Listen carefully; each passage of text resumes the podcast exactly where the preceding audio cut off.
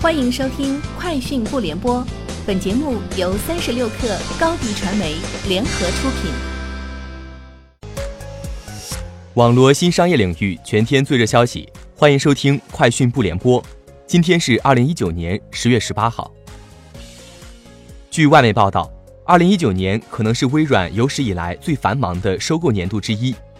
微软最新发布的年报显示，在截至六月三十号的二零一九财年中，微软总共花费了九十一亿美元进行了二十次收购，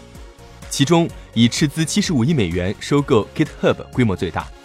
研究显示，自二零零三年以来，无论是交易数量还是收购支出，二零一九财年都是微软第三大并购年。二零零三年是微软开始在年报中披露并购信息的年份。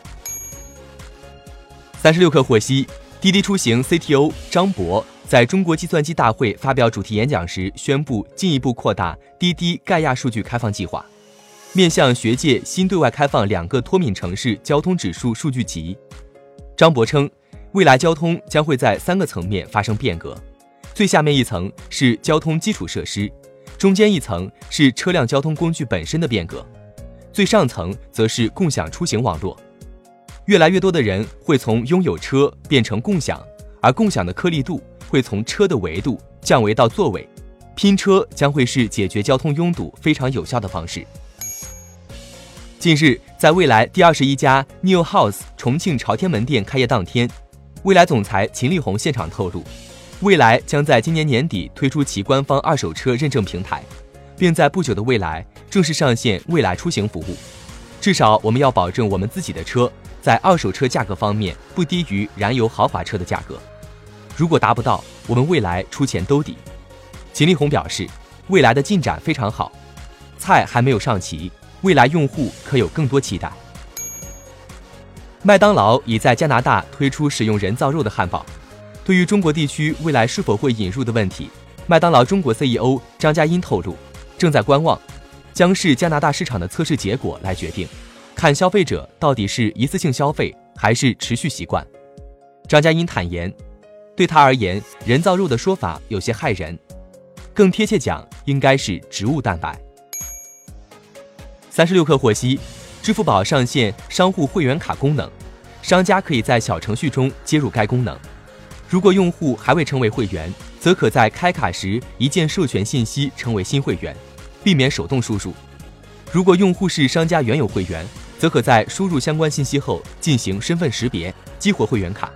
此外，用户可从主页卡包直接进入小程序，提高会员复购率。目前，商户会员卡领取总量已经超过五亿。十月十七号，微软全球资深副总裁、微软亚太研发集团主席兼微软亚洲研究院院长洪小文表示：“我们是第一代与 AI 一起生活的人类，AI 是我们很忠实的仆人。”洪小文认为，智慧与意识有关，而意识只有少数哺乳动物才拥有。制造一个有意识的 AI 并没有很大的意思。他认为，制造机器人的目标是让机器人不要有自我意识，完全听人类调度，百分百可控。滴滴出行副总裁、AI Labs 负责人叶杰平透露，